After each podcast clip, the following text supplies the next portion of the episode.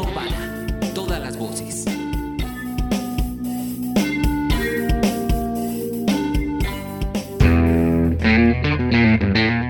Muy buenas noches, bienvenidos a este programa que es Polifonía Urbana.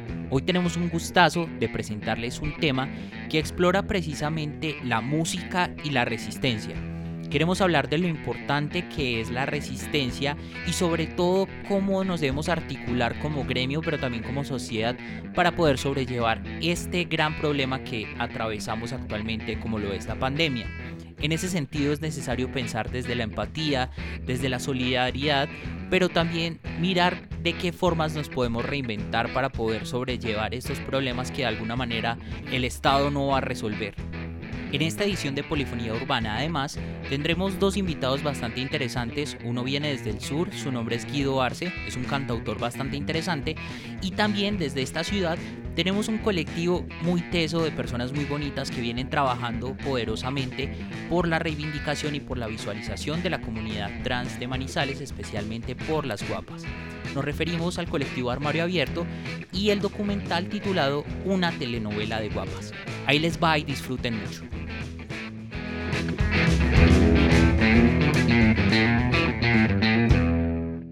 Hola, hola, bienvenidas y bienvenidos a otro capítulo de Polifonía Urbana y como ya lo mencionábamos, este capítulo está dedicado a hablar de la música en resistencia y hacemos también un honor y una venia a aquellos artistas que siguen resistiendo no solo desde la música sino desde las demás áreas artísticas, continúan haciendo sus proyectos y cultivando el arte que es tan importante en esta época de confinamiento para todas las personas. Les saluda Eloísa Castillo y la primera canción que quiero traer a colación para hablar de la música en resistencia es la composición que lanzaron a finales de marzo la agrupación colombiana Puerto Candelario, que por cierto este año celebran sus 20 años de carrera musical.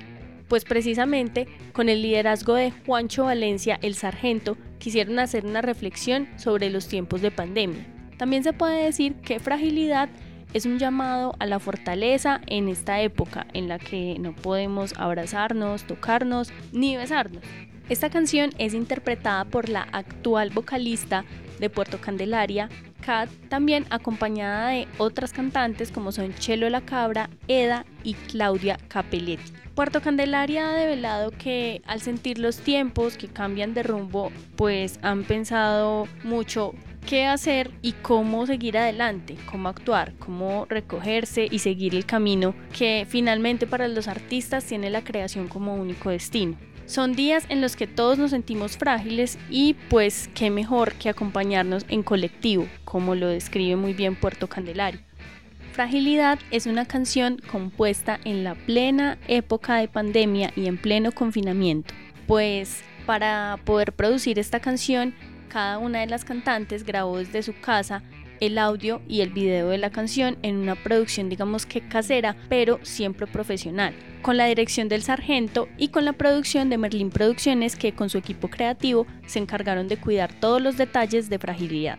Fragilidad es entonces una dedicación para todos, para esos sentimientos y esos momentos de quietud, aislamiento y también de crisis que vivimos en este momento. Además, para la estrategia de expectativa, Puerto Candelaria quiso compartir en sus redes sociales un poco de lo que se trataba fragilidad, preguntándole a sus seguidores qué es la fragilidad. Y con algunas de las respuestas que obtuvieron, decidieron realizar un video que de cierta manera también es poético y contiene el significado que tiene esta palabra, no solo para los seguidores de la agrupación, sino para algunos poetas y otros artistas de varias áreas en la escena colombiana. Recordemos que una forma de ayudar a los artistas en esta época es compartiendo en las redes sociales y en los medios que tengamos a la mano sus contenidos, pues de esto viven. Aún mejor, si tenemos dinero, podemos comprar sus creaciones y apoyarlos también económicamente, pues en realidad no se vive de amor al arte. Escuchemos entonces Fragilidad de Puerto Candelaria.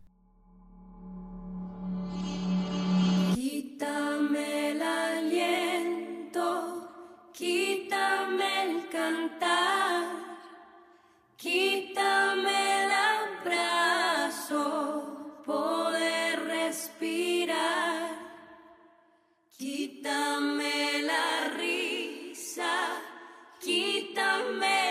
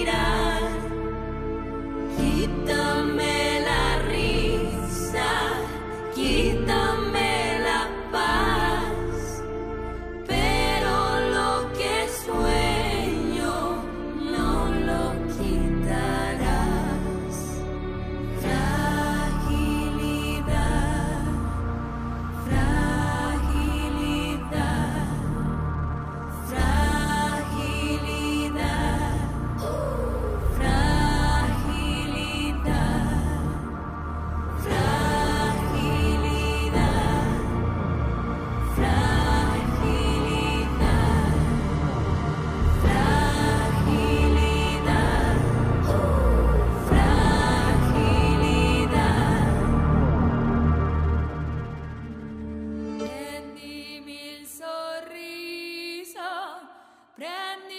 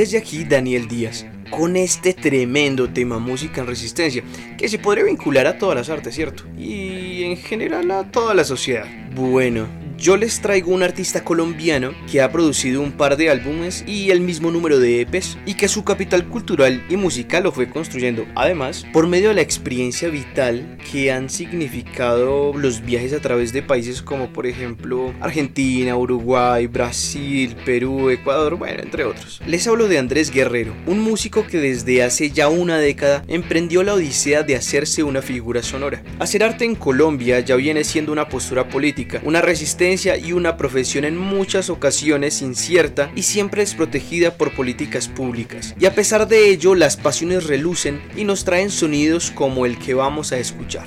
De Andrés Guerrero en compañía de la también colombiana Briela Ojeda, El Instante, aquí en Polifonía Urbana.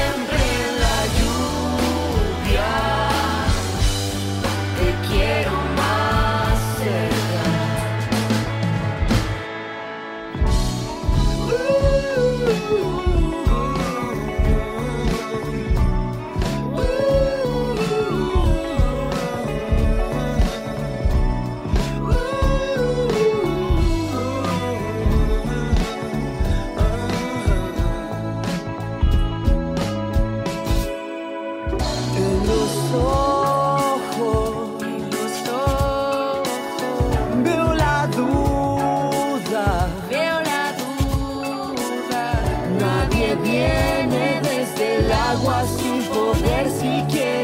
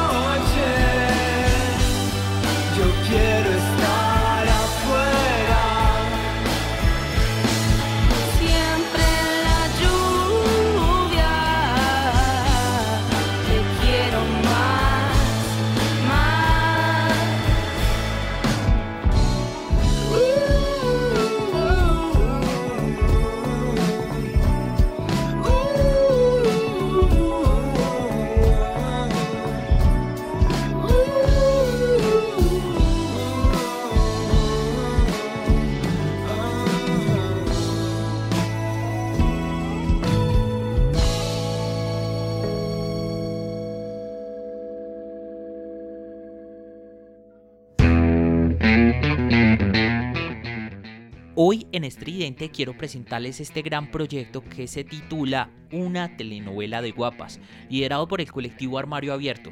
Ahí les va, paren oreja.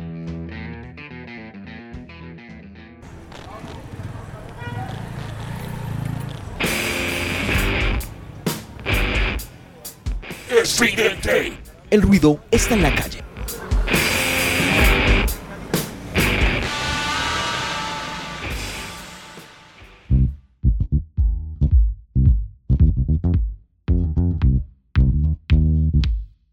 Una telenovela de guapas es la nueva producción audiovisual del colectivo Armario Abierto, un grupo que lleva más de 10 años apostándole al empoderamiento y la protección de los derechos de las guapas, como también son conocidas las mujeres trans que ejercen el trabajo sexual en el centro de Manizales. Este documental parte de la necesidad de generar nuevas maneras de contarse, de gestionar espacios de representatividad y resistencia frente a la exclusión y la marginación. Jessica Castaño, Sara Ángel y Shaira Franco nos cuentan. Porque este proyecto lucha contra la marginación y la exclusión? Pues nosotros partimos de que nuestras pantallas todos los días están llenos de imágenes de personas cisgénero, es decir, que han asumido el género que les asignaron al nacer, casi no vemos personas trans en los medios, en el cine, en los documentales, y quisimos como romper un poco con eso y decir, venga, hay unas realidades que no se están haciendo visibles y creímos en el documental como una muy buena manera de hacerlo. También saliéndonos de los lugares comunes, porque en los documentales sobre las mujeres trans, pues muchas veces ellas siempre aparecen desde un lugar de víctimas, desde un lugar muy triste, muy lleno de dolor, que hace parte de la realidad de ellas, pero esta vez como que la decisión se orientó más a el humor, que es también un arma muy fuerte que ellas tienen, y a mostrar su realidad como desde un ángulo distinto y desde el drama que significa también ser trans y la posibilidad de reírse de sus propias realidades. Bueno, yo pienso que estos cambios que generan estas narrativas en nuestras vidas son muy importantes, ya que por medio de una forma visual, divertida, espontánea, podemos mostrarle al mundo que nosotras también podemos, que somos capaces de hacer muchas cosas y que no necesariamente tenemos que estar paradas en una esquina ejerciendo el trabajo sexual, sino que también podemos hacer telenovelas, noticieros y todos los dramas y los chuchus del mundismo, ya saben. Yo pienso que es una forma, es una manera, eh, a través de la telenovela, es una manera de hacer, de hacer activismo a través de la novela, de mostrar eh, facetas de las mujeres trans, todas las habilidades que tenemos como mujeres trans, no solo somos prostitutas o peluqueras, sino que tenemos diferentes habilidades y cualidades y podemos hacer muchas cosas y eso se ve reflejado, digámoslo, en la telenovela. El equipo de trabajo de este documental estuvo conformado por Shaira Franco, Juliana Bernal, Laura Daniela Ospina y Sara Ángel, quienes además de ser las protagonistas de esta historia, integran el proceso político de la calle de las Guapas y el colectivo Armario Abierto. El equipo de trabajo también estuvo conformado por Daniel Aguirre, Cristina Sabogal, Ana María Ramírez, Valentina Vargas, Jessica Castaño, Oscar Carraisco y Diego Rodríguez. El proceso se concibió como una experiencia horizontal, un poco alejada de las lógicas tradicionales del mundo audiovisual y sus jerarquías, un proyecto de resistencia pensado desde la amistad. Ana María Ramírez nos cuenta su percepción del proyecto. Yo creo que uno de los aprendizajes más valiosos estaría en reivindicar la amistad como uno de los vínculos más fuertes que nosotras tenemos para poder alcanzar nuestros sueños y poder como mostrar también varias luchas que han sido invisibilizadas el poder hacer las cosas en cualquier proyecto que nosotras desarrollamos jamás va a ser visto para mí como, como un trabajo porque todo se, lo veo que se desarrolla como en un aporte continuo, en el poder compartir, vivir y conocer experiencias, compartir risas, llantos, dramas, todas esas cosas que también nos permiten fortalecernos como personas, apoyándonos, no sé, siempre en el amor y la solidaridad. La producción les dejó también algunas anécdotas. Laura Daniela Ospina nos menciona alguna de ellas. Pues, a mí la que me causó más, la anécdota que tengo ahí más en la mente que me causó risa, rabia y mal genio fue cuando Juliana no quería ir a grabar ya los capítulos que se hizo la rogada, la, supuesta protagonista de, la telenovela que se hizo de rogar como toda actriz, entonces esa sería una buena anécdota. Este proyecto ha tenido gran recepción y sus realizadores y realizadoras no descartan seguir explorando estos formatos audiovisuales.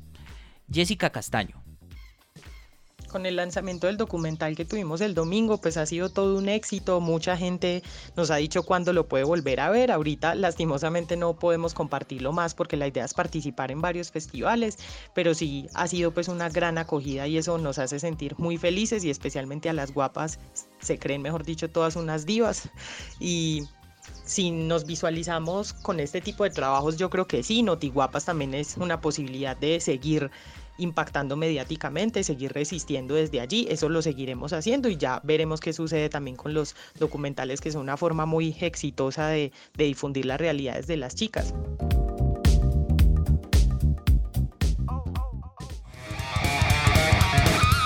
Escuchamos todas las voces, todas las músicas, todas las historias. Polifonía Urbana. Escúchanos todos los jueves de 7 a 8 de la noche por UMFM 101.2.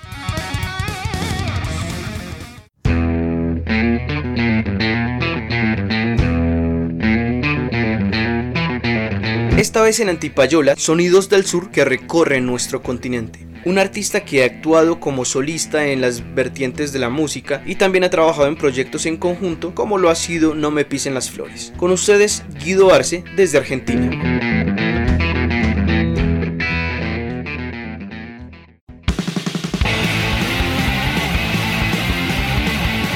Una ventana para lo emergente, Antipayola.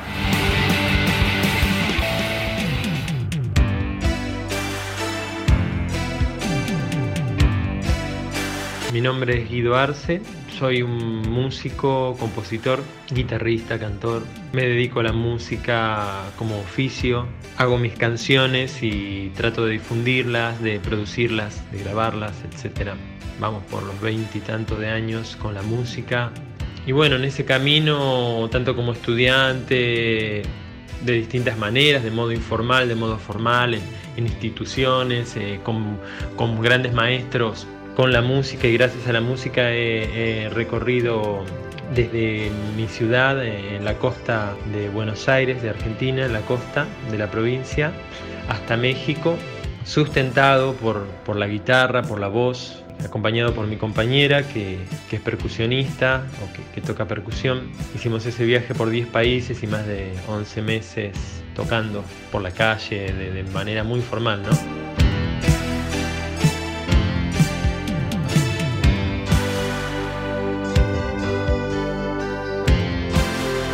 Mi amor por la música nace de, la música, sobre todo la música nacional. Tenía mi padre un melómano y mi mamá también muy gustosa de la música nuestra, la música latinoamericana. Descubro a los músicos del rock nacional, a, al Flaco Spinetta, a Charlie García, a Fito Páez, y empieza un enamoramiento por aquello que decían y que decían con, con letra y con música estos artistas, que para mí en mi cabecita de adolescente era mucho más de lo que podía yo entender, era algo que tenía que ver más con un sentir, con algo que superaba las barreras, los territorios de la razón para llevarme a planos donde desde que la piel se pusiera de gallina a eso, a tener viajes con esa música. Era lo que yo quería hacer. Si alguien podía hacer algo así conmigo, yo quería poder transmitir algo que tuviera, que intentara tener esa fuerza, ¿no? Y bueno, ahí salieron muchas canciones, tengo más de, cuarenta y tantas canciones, o más, seguramente muchas más, que están muchas en, tres discos que he grabado. Son muy diferentes entre sí, mis canciones, algunas van por el estilo folclórico argentino, otras por el folclore latinoamericano, como el son cubano que he incursionado últimamente, o la música brasilera especialmente. Siempre las más nuevas son las que son mis caballitos de batalla, las más jóvenes, las que me tienen más entretenido.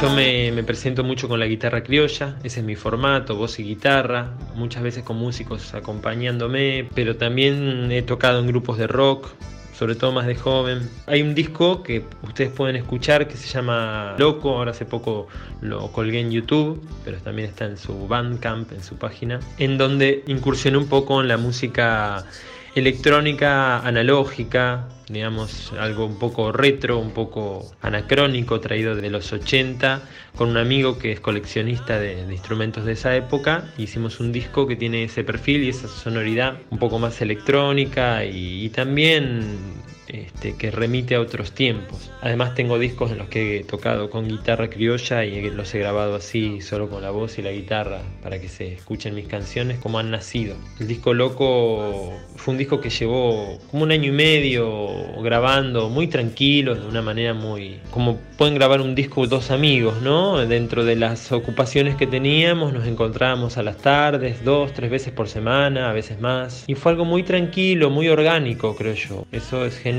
Creo que quienes no tenemos toda la producción y todos los aparatos para grabar, contamos con el tiempo.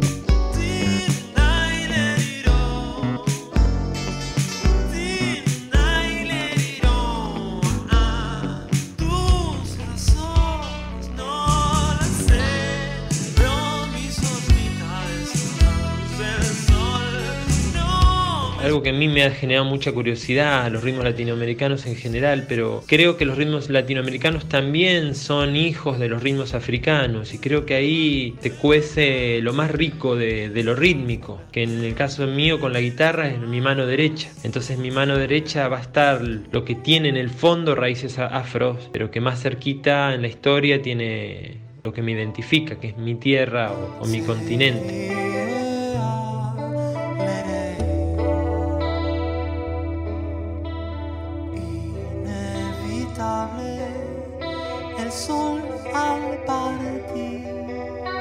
Con respecto a la cuarentena, bueno, no es un momento fácil. Yo justo estaba en un impasse de, de trabajos formales, siempre estaba trabajando este último año de manera informal, así que casi prácticamente me detuvo la cuarentena. Eso es algo que, que no es sencillo y supongo que es para muchísimos, muchísimos artistas, y no solo de mi país, sino del mundo entero, según las situaciones de sus países. Pero bueno, un momento en el que hay que aguantar y esperar que, que termine lo antes posible para poder reactivarnos y seguir dando lo que sabemos dar. La flor que se da.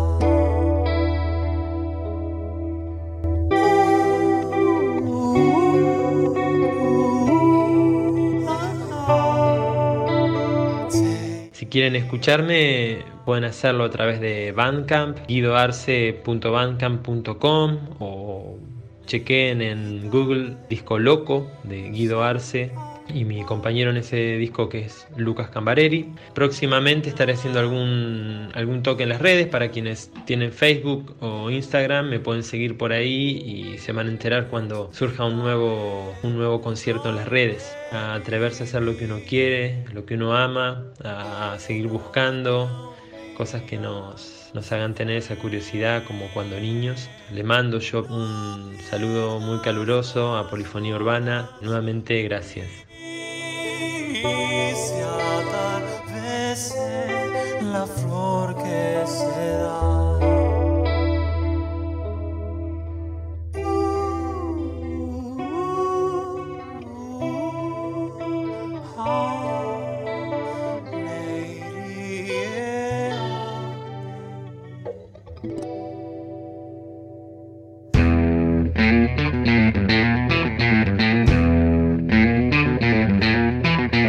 Su último álbum Loco, que creó con su amigo Lucas Cambareri, escucharemos Tanto miedo, tanto amor. Y ahí les va.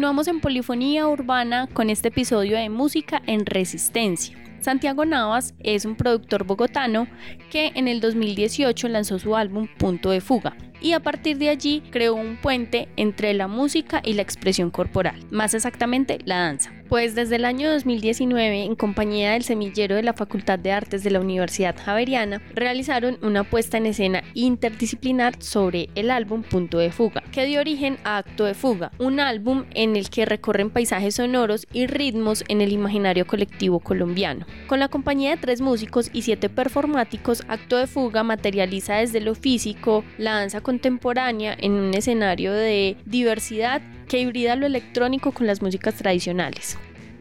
Este lenguaje escénico dibuja la identidad, la locura, pero también la resistencia y la reinterpretación de todo un universo que abarca los ritmos del patrimonio musical colombiano. Santiago Navas, quien también ha colaborado y producido a varias agrupaciones colombianas, lanzó Acto de Fuga en vivo el primero de mayo. Sí, señores, recién salido del horno está este álbum. Y para celebrarlo vamos a escuchar la pieza Tiempo en vivo, la que además está acompañada de un videoclip animado estrenado el 28 de abril de 2020. Otras plataformas con las que también ha trabajado Santiago Navas ha sido el Teatro La Libélula Dorada en Bogotá, el sello Incorrecto y la plataforma de intermediación cultural Pop-Up Art, quienes además también producieron y colaboraron en el más reciente disco de Isabel Ramírez, La Muchacha, la artista local, que además tiene una canción muy bacana con Santiago Navas que se llama No me toques mal. Por ahí está para que la escuchen. Por el momento vamos a escuchar Tiempo del álbum Acto de Fuga de Santiago Navas del 2020.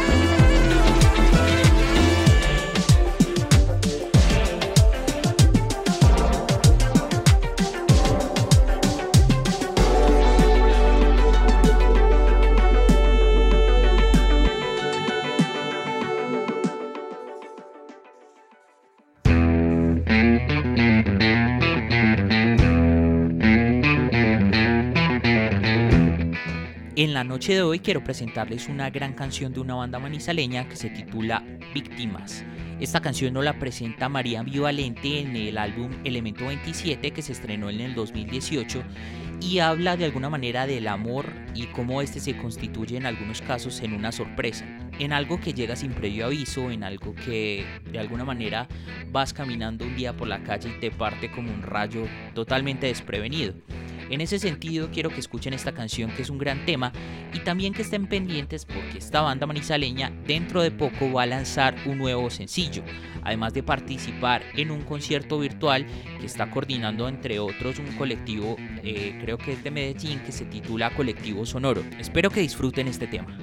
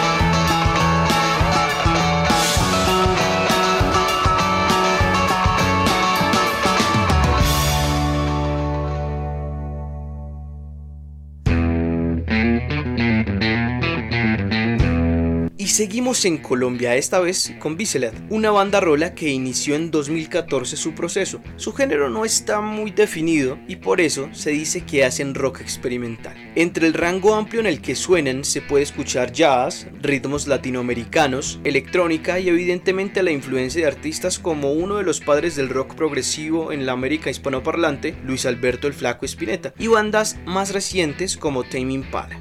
Del álbum Tesis escucharemos la canción que le da su nombre.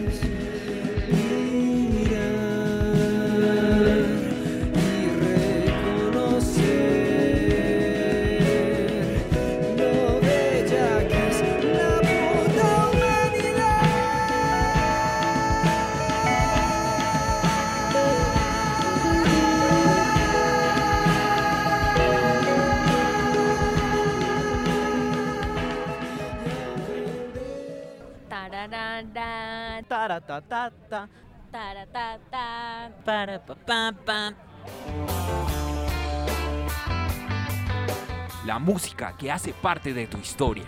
Disco Eterno.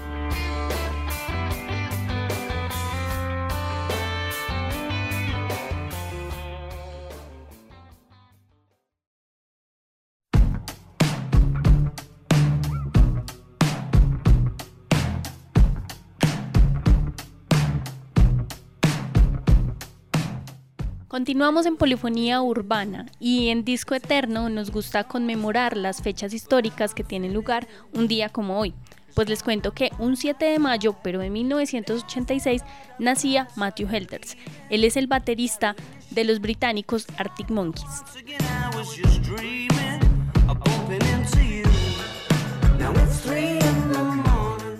Helders nació en Sheffield, Inglaterra, en 1986 y se unió a sus compañeros de banda en el año 2002 cuando decidieron crearla, aunque como dato está que ninguno de ellos en ese momento sabía tocar ningún instrumento. Y Helders manifestó en una entrevista que él había escogido la batería porque era como lo único que quedaba, pues ya sus compañeros habían escogido guitarras, bajo y voz. Matthew Helders también es llamado Agile Beast por su forma como toca la batería.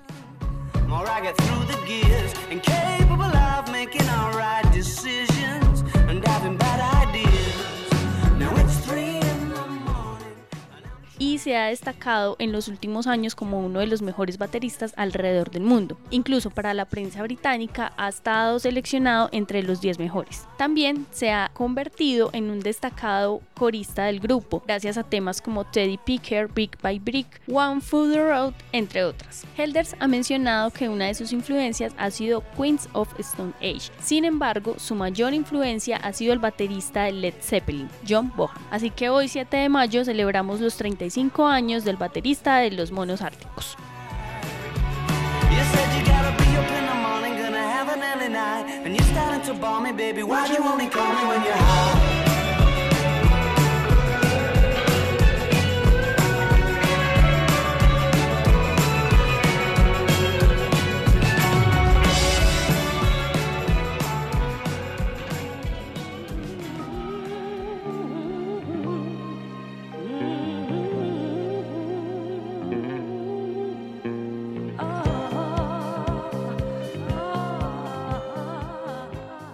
También un 7 de mayo, en 1946, nacía la cantante RB y soul Thelma Houston. Thelma Houston empezó su carrera en la música en The Art Reynolds Singers, uniéndose a los coros en el tema Glory Glory Hallelujah y más tarde en 1970 fue contratada por el sello discográfico Motown Records. Aunque no fue muy exitosa allí, años después logró entrar a la primera nominación del Grammy gracias a la composición del tema You've Been Doing Wrong for So Long. Sin embargo, se haría mucho más reconocida y famosa en el año 1976, cuando publicó el disco Any Way You Like It, pues en este álbum interpretó la canción Don't Let Me This Way, que es un viejo tema del soul que anteriormente fue cantado por Harold Melvin y The Blue Notes, una de las bandas más representativas y populares del RB y el soul en Estados Unidos en la década de los 70.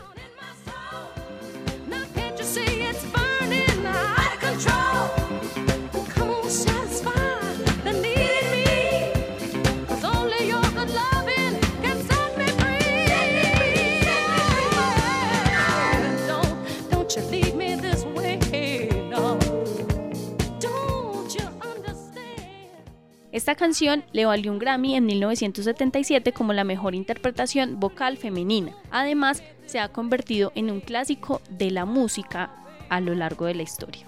Celebramos también 74 años de vida de Thelma Houston.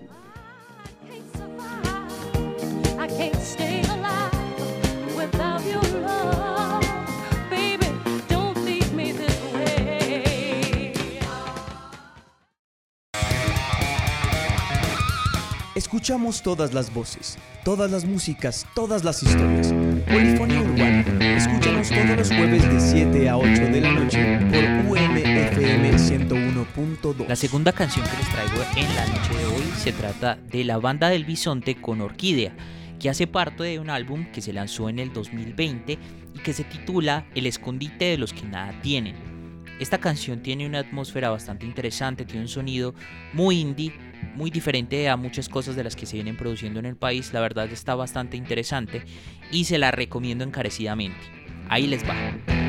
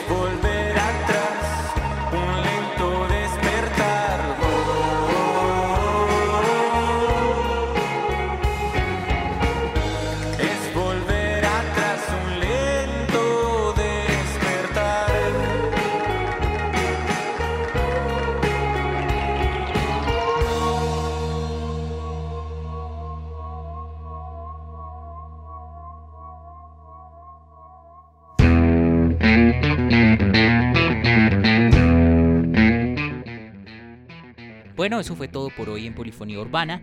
Quiero invitarlos a que nos sigan en las diferentes redes sociales, tanto en Facebook como en Instagram, estamos como Polifonía Urbana. También recuerden que nos pueden seguir y leer en la revista alternativa, donde estamos publicando periódicamente. Les mandamos un abrazo enorme, cuídense mucho, respeten la cuarentena y tengan una bonita semana.